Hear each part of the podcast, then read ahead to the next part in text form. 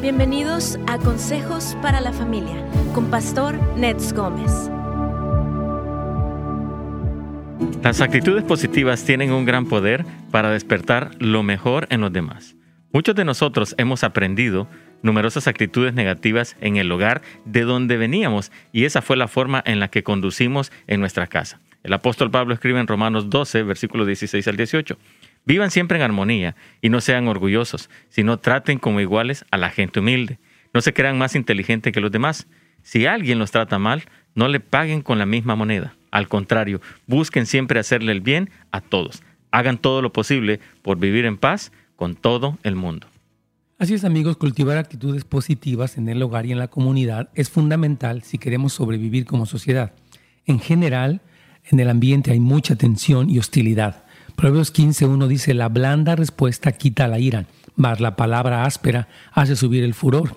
Proverbios 15.18 dice, el que pierde los estribos con facilidad provoca peleas, el que se mantiene sereno las detiene.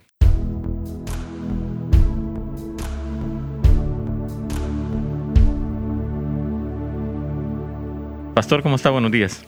Bien, ¿cómo te va? ¿Bien? Muy bien, Pastor, gracias. Gusto en saludarte, Carlitos. Hermanos, ¿cómo están? Dios me los bendiga, los saludamos, los bendecimos. Y les agradecemos mucho que nos acompañen en este programa del día de hoy.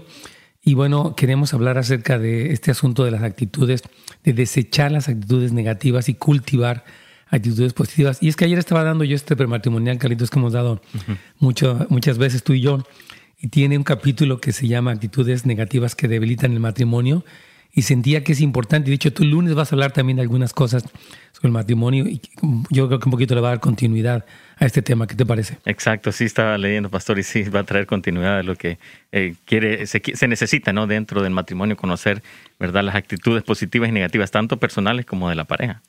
Claro, y yo creo que vivimos en un ambiente, lo decía yo, fuera del aire, donde hay mucha tensión, inconformismo, reclamo, pleitos. De, hecho, estaba escuchando que se ha incrementado lo que es el abuso infantil. Los papás están, están exasperados con sus hijos, que pues, ahorita no se puede salir, está, seguimos un poquito en esta cuarentena, etcétera. Entonces, sí es muy importante el desechar las actitudes negativas y el fomentar actitudes positivas, Carlitos. Sí, pastor, y alguien dice que la actitud es lo mejor o lo peor de, nosotros mismos, ¿no? Entonces, por eso es importante entender cuáles son actitudes negativas y cómo yo puedo trabajar con actitudes positivas, quitar lo negativo para traer algo positivo.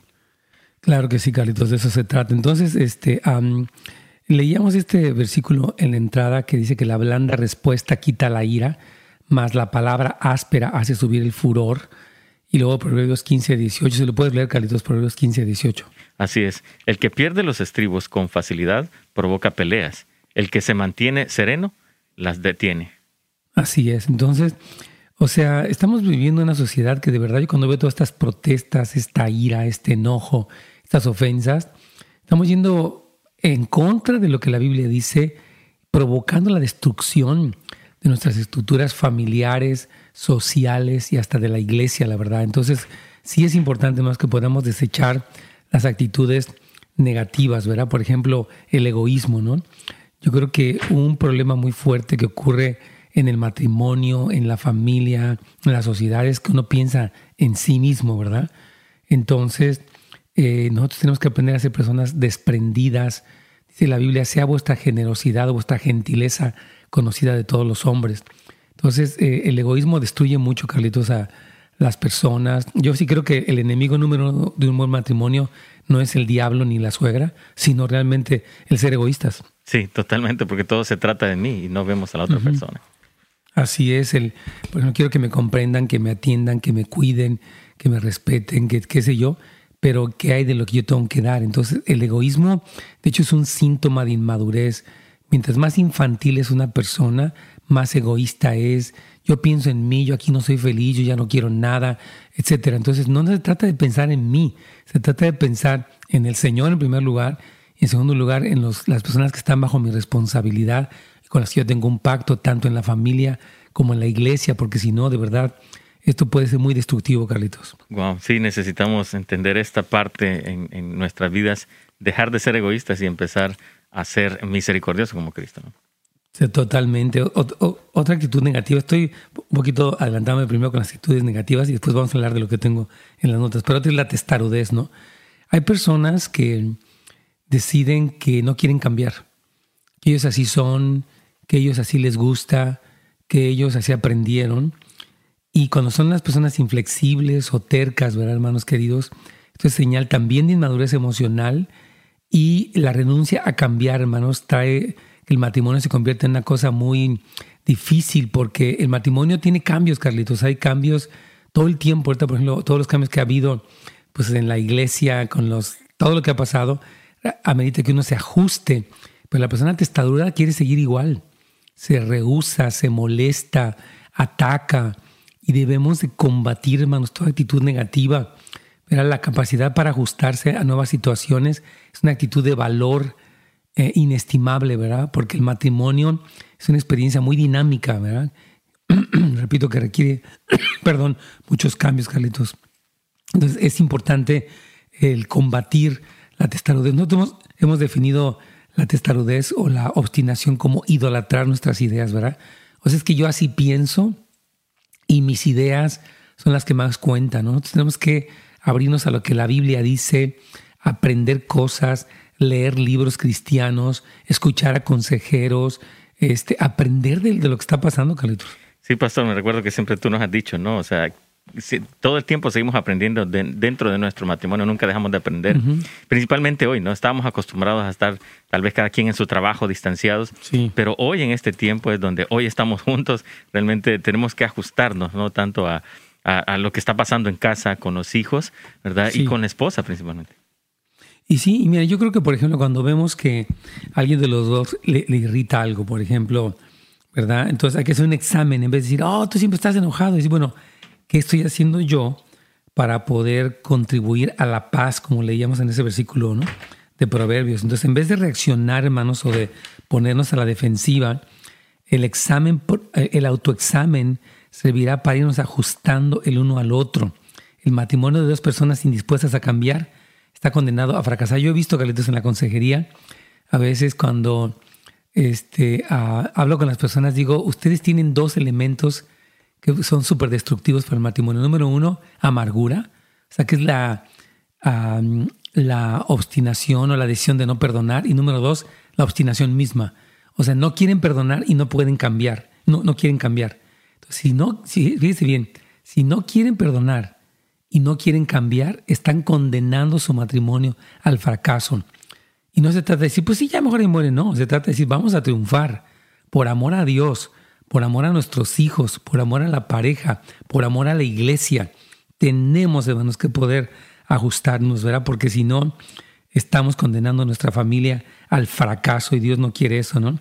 El Espíritu Santo y la palabra de Dios nos corrigen y las personas espiritualmente sensibles van a hacer caso para cambiar sus actitudes antes de que vengan a, destruir o a erosionar el matrimonio, hermanos. Entonces, súper importante y porque la tercera actitud negativa que hay que desarraigar sería eh, esa em, reticencia a perdonar, ¿verdad? Cuando las personas dicen, no, es que pues yo, estoy muy herido, estoy muy lastimado, estoy muy molesto, yo ya no puedo, que se quedan en esa actitud de quedarse, de quedarse lastimados, se llama amargura. Y esto, hermanos, es como una especie de óxido que corroe el matrimonio. Y la Biblia nos habla de perdonar hasta 70 veces 7, ¿verdad? Entonces, es fundamental perdonar. Ahora, yo sé que hay veces que hay que poner alto, ya lo hemos hablado, poner límites, no ser codependientes, pero siempre perdonar, Carlitos. Sí, pastor, qué importante esta parte, ¿no? El poder entender, y tú siempre lo has dicho, ¿no? El único que puede ayudarnos en esta situación es Jesucristo, ¿no? Necesitamos invitar a Cristo en estas situaciones para poder perdonar y entender el perdón que Dios nos ha dado a nosotros.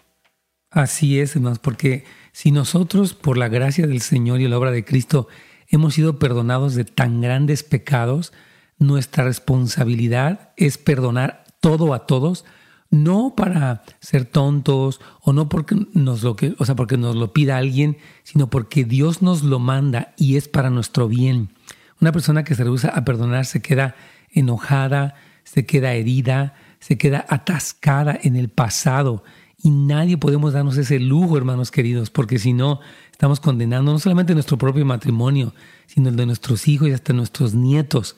Entonces decimos, no, nos queremos cambiar eso. Vamos a hacer una pequeña pausa, Carlitos, para poder continuar con este tema tan importante acerca de cómo podemos eh, deshacernos de esas actitudes negativas.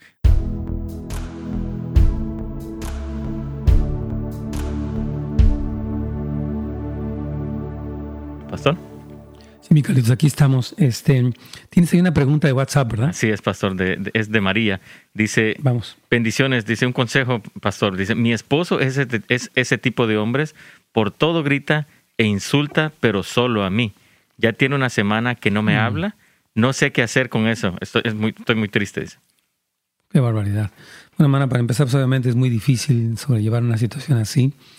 Y las personas que son, por ejemplo, que insultan y gritan, están fuera de control, ¿verdad? Y necesitan obviamente arrepentirse. Entonces, yo creo que es, es importante ah, perdonarlo, orar por él y cultivar las mejores actitudes. Por ejemplo, en esta cuestión de que no le hables, una especie de castigo, manipulación, ¿no? Ese famoso, te voy a castigar con el látigo de mi desprecio, ¿no? Y es horrible porque, pues obviamente uno se siente mal. Pero yo recuerdo mucho, ayer yo, yo hablaba con, con una persona ayer que me contaba algo similar, Carlitos, que pues la tratan mal y cuando no es una persona es la otra, ¿verdad? Y todo. Yo le decía que Romanos dice, en cuanto esté de vosotros, estad en paz con todos los hombres.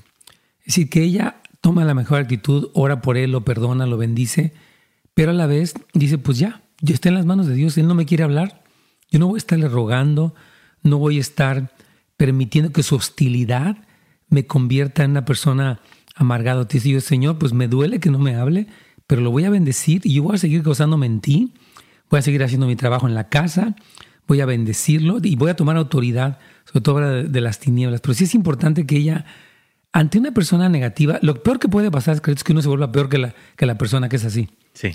Pero si tú ves que una persona enojón y te vuelves más enojón que el enojón, ya fuiste vencido por lo malo.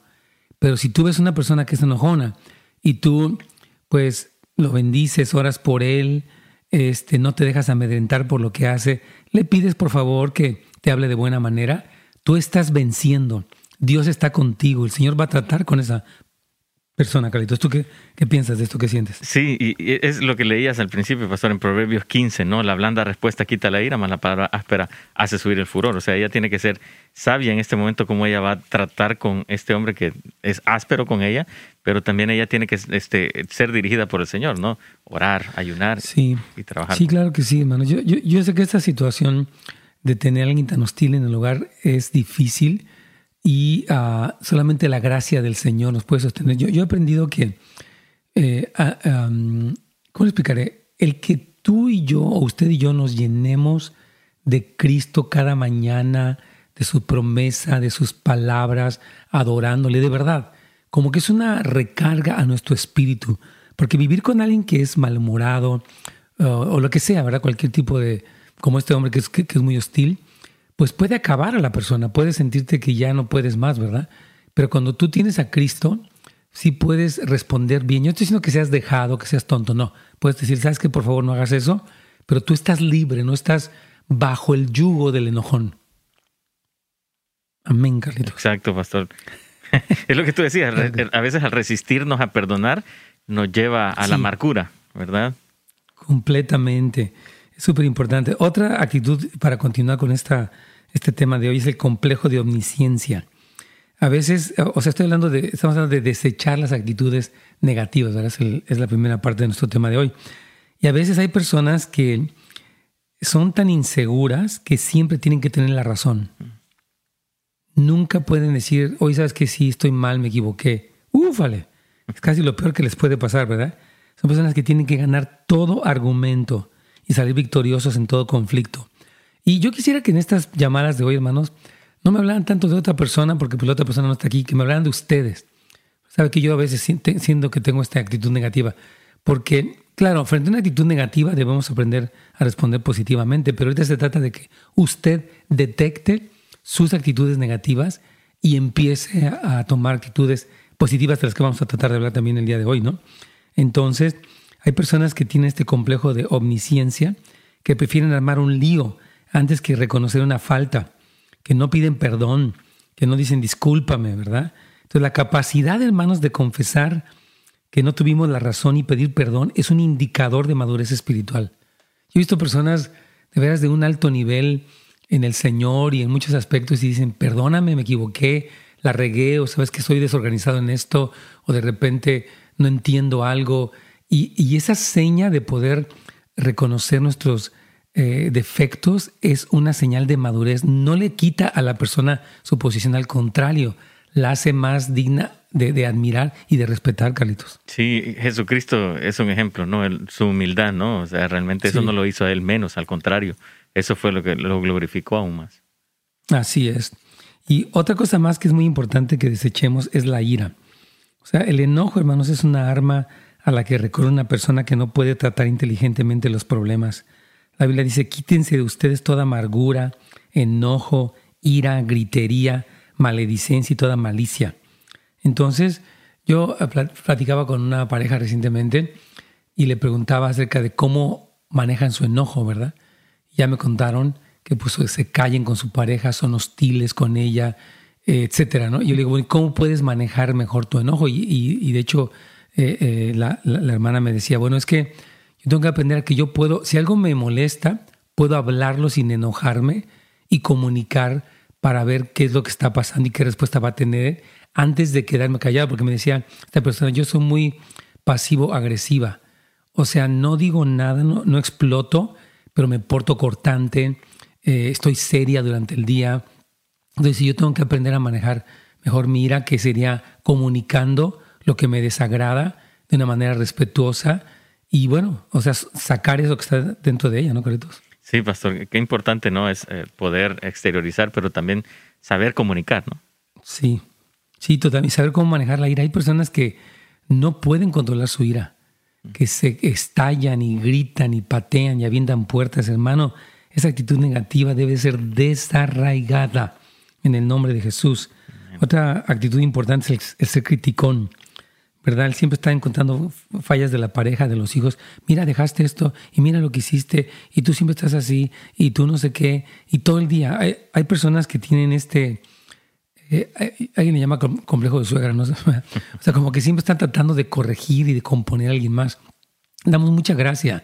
Yo hablaba con, con una parejita y yo les decía, por cada comentario negativo que tú hagas tienes que tener un ambiente de positividad. O sea, reconoces lo bueno que la persona es, lo que la persona hace, lo que es para ti.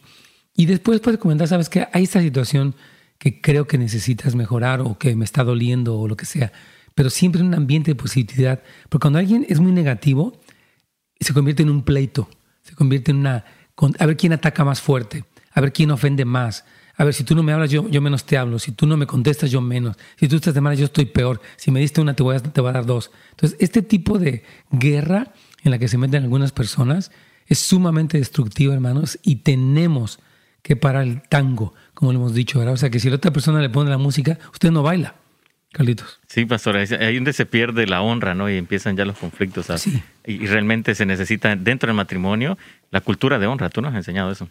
Sí, de hecho es otra de lo que vamos a hablar, ¿no? Esta, este tema, ahorita regresando de la pausa, quiero hablar de cómo puede más la amabilidad que la ira. O sea, el que usted se porte amable el que usted sea una persona educada, una persona ecuánime, no porque sea flemática, va a traer que sea más escuchado lo que dice, más respetado. Que usted se enoje y la gente le tiene miedo, pero a la vez no la respeta, ¿no? Entonces creo que es muy importante, por ejemplo, el aprender a mantener la voz baja cuando otros gritan, apaciguar el pleito y puede más, repito, la honra que la deshonra. Vamos a hacer una pequeña pausa, Carlitos.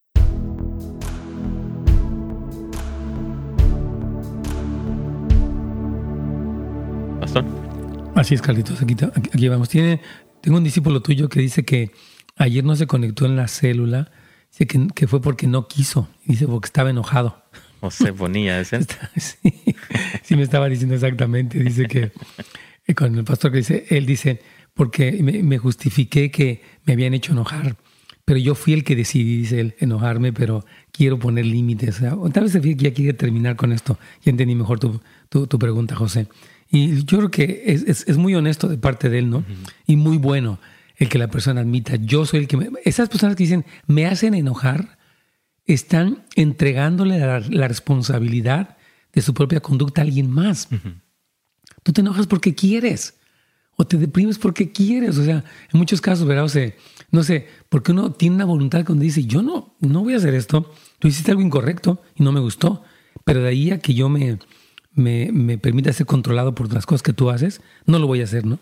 Aquí dice una persona, es confidencial, o sea, quiere ser anónimo, dice, ¿qué, pastor, qué pasa cuando todo lo que está diciendo, en vez de que sea el esposo, es la mamá? Eh, dice, ¿puedo poner límites y alejarme de ella? Porque es una relación tóxica. Yo he estado trabajando con la ira y también ella, pero ya no soporto y quiero alejarme de ella, por lo que, por, por lo sano, pidiendo perdón y perdonándola, porque ya no permitir tanto rechazo, siempre recordándome que para qué nací y que mejor me hubiera abortado, es doloroso para mí, está, está bien poner distancia totalmente. Hermana querida, este, desafortunadamente su mamá está llena de amargura y usted, pues, lo mejor que puede hacer es, como estamos diciendo el día de hoy, perdonarla de todo corazón, no porque su mamá se lo pida, se lo merezca o nada, sino porque Dios se lo manda a usted y Dios le da poder a usted y Dios la va a sanar a usted. Ahora, el guardar distancia de una persona destructiva es lo más sano. ¿Verdad? Si, si le está diciendo cosas tan horribles, Carlitos, como que para qué naciste y te hubiera abortado, ¿qué necesidad tiene ella de someterse y de estar bajo este ambiente destructivo y, como dice ella, tóxico? Entonces, considero, Carlitos, que ella sí podía guardar la distancia. Dios no nos llamó a vivir esclavizados y a vivir maltratados. Totalmente, pastor. Sí, e, e, es como ella misma lo dice, una, una, relación tóxica y eso no le ayuda para ella poder seguir sanándose. Al contrario, tiene que tener un distanciamiento, guardar un límite y trabajar en ella, pastor. Claro que sí. Yo creo que uh, usted, si se distancia de ella, este, pues su meta, como usted dice, es ser sanada, eh, es ser ministrada, rendir cuentas de su propia ira, de su propia amargura. Y ya un día reencontrarse con ella y en un plan más sano, ella tal vez no cambie porque ella es quien es, pero usted sí puede, va a cambiar cómo responde, cómo usted es más fuerte en el sentido de que ya no es, ya no es tan movida, tan ofendida, tan dolida por lo que ella dice o no dice, hace o no hace. Y desafortunadamente yo, como hemos hablado aquí durante el programa, Carlos, en, otras eh, ocasiones, como hay papás que dicen cosas tan horribles, ¿te acuerdas que hemos hablado de eso? Ah? Totalmente, pastor. Qué, qué, qué vergüenza y qué tristeza, hermanos queridos, que un papá o una mamá en su ira, frustración y amargura se atreva a lastimar a sus hijos. Usted puede poner un límite si un hijo está haciendo algo mal, pero a día ofenderlo, a decirle que para qué nació y que lo hubiera abortado, eso es satánico. Totalmente.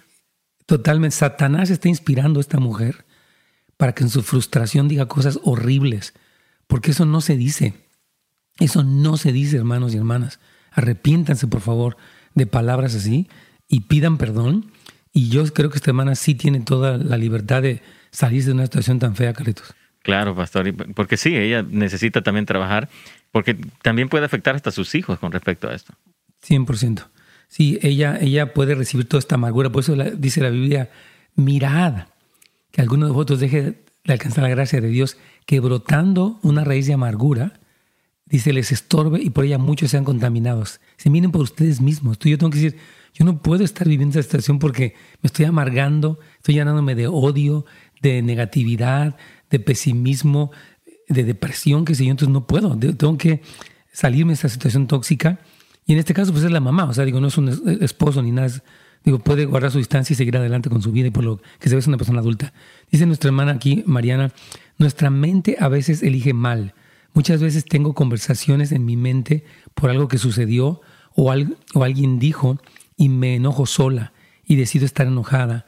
¿Por qué será tan fácil elegir la negatividad y, ser, y no ser positivo? Muy buena pregunta. Wow. Yo creo, hermanos, hay dos cosas que me vienen a la mente. Número uno es una mente no renovada. O sea que sentimos, por ejemplo, me hicieron, qué coraje, qué gordo me cae. O sea, como que nuestra respuesta, fíjate, cuando leemos Santiago capítulo 3, versículo 15, bueno, desde el 12, dice que la sabiduría, hay una sabiduría que es eh, eh, es animal y diabólica, que es la que grita y todo eso. Y la, sabiduría celestial, la que viene de lo alto, dice que es primeramente pacífica. Entonces, si alguien por ejemplo se porta mal conmigo, digo, a ver, momento, yo voy a deslindar lo que esta persona dice de lo que yo soy. Entonces, creo que cuando renovamos nuestra mente con la palabra, volviendo a la pregunta de, Mariana, tenemos más control sobre, sobre nuestro enojo. Y la otra es que yo creo que es una conducta aprendida, ¿no? Como que hay lo que se llaman estas eh, carreteras en el cerebro donde, oh, me haces y luego, luego hiervo, ¿verdad? Me pongo como, como decimos, como agüita para chocolate, ¿no? Entonces yo creo, hermana, que tiene que ver con el hábito y con la falta de renovación. Ahora, obviamente, el Espíritu Santo dice la palabra que nos produce amor, gozo, paz, paciencia, benignidad, bondad. Entonces, es todo eso, hermana. Pero yo la felicito porque el, hecho de que usted dice, yo hago un diálogo en mi mente y empiezo a enojarme y decido estar enojada, es el primer paso de concientizarse y no decir, es que el mundo es hostil, es que mi marido es insoportable, es que no sé qué. O sea, cuando hacemos responsable a alguien más, ya perdimos el control nosotros mismos. Por eso creo que eh, la hermana Mariana Arroyo está correcta en lo que dice Carlitos. Sí, pastor. Eh, eh, esto de las actitudes negativas, las raíces son internas, ¿no? Pero los frutos son externos y ese es el problema.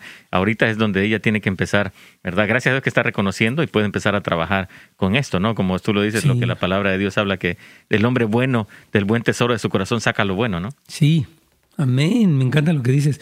Porque dice, ella dice, ¿por qué será tan fácil elegir la negatividad?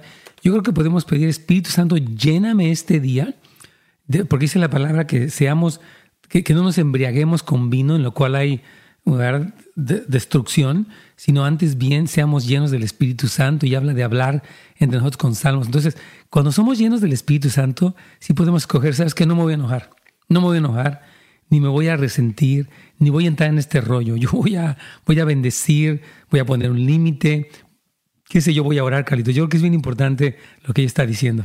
Amén. Claro que sí, pastor. Amén. Tenemos una llamada ahí, ¿verdad? tenemos una llamada anónima. Sí, vamos con la llamada anónima, claro. Aquí está, desde San Diego.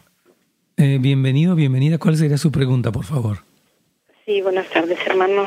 Este, buenas tardes. Les Gómez. Bueno, mire, yo tengo una pregunta más que nada.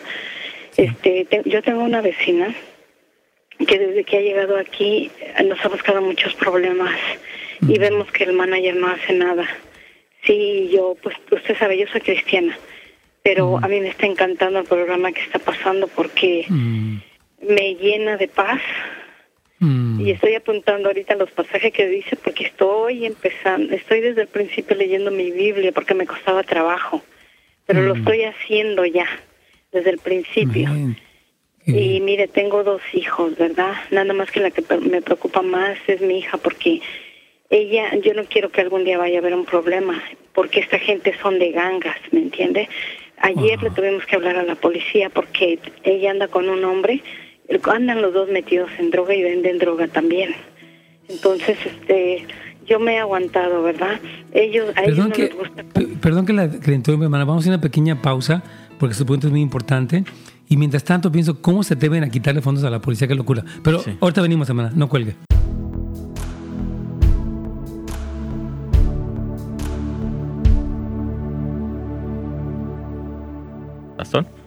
Sí, Carlos, aquí vamos.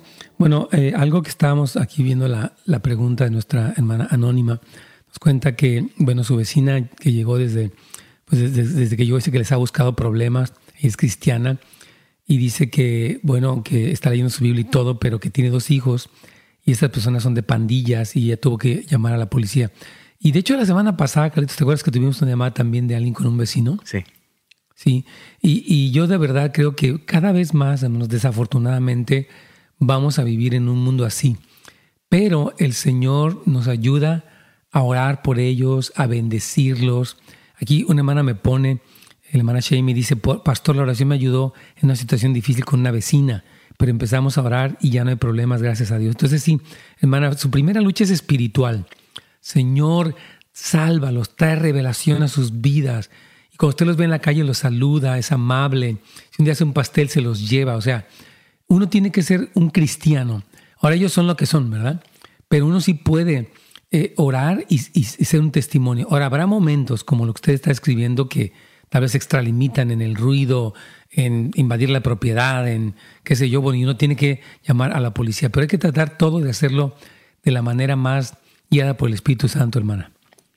Sí, hermanito, sí, porque me preocupa por mi, que mi hija, ella, usted sabe, mi hijo ya se bautizó y él sobrelleva mm. mal las cosas, pero mi hija, ella no, porque aparte anda fumando este la pluma esa electrónica Oh, y trae mucho estrés de su trabajo. El vaping, claro. Y, yo trato de hablar con ella. Y sabe que a mí, yo me pongo a leer la Biblia, me calma. Pero, ay no, hermanito, nos embarran cosas en la puerta. Eh, uno de ellos que viene aquí con ella no tiene un ojo y se pone eh, aventarme colillas cerca de la puerta porque se han enojado que yo les dije, por favor, no fumen aquí, yo tengo asma y mi nieto también. Y ellos no son, pastor, ellos no son nada amistosos. Yo traté ya de ser así, pero no son así. Y yo le dije al manager, no sé si estuvo bien, pastor, ¿verdad? Porque yo quiero hacer las cosas como Dios manda.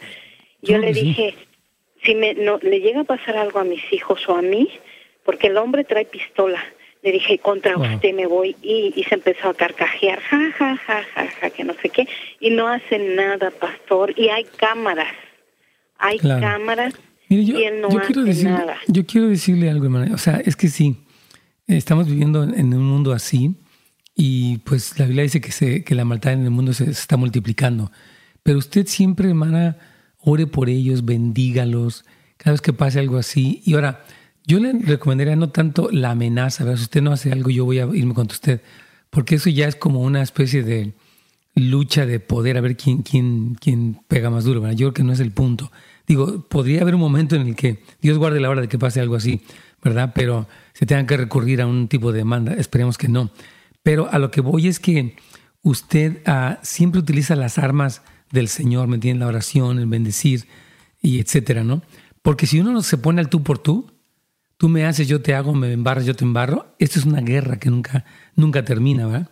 Por eso sí, sí creo que es importante la sabiduría, la paciencia, la oración, porque olvides, hermano, e, estas cosas, repito, la semana pasada tuvimos una llamada similar a la de usted con este mismo tipo de problemática de un vecino completamente fuera de control. Y quiero leerle este pasaje de Santiago 3, hermano, si me permite.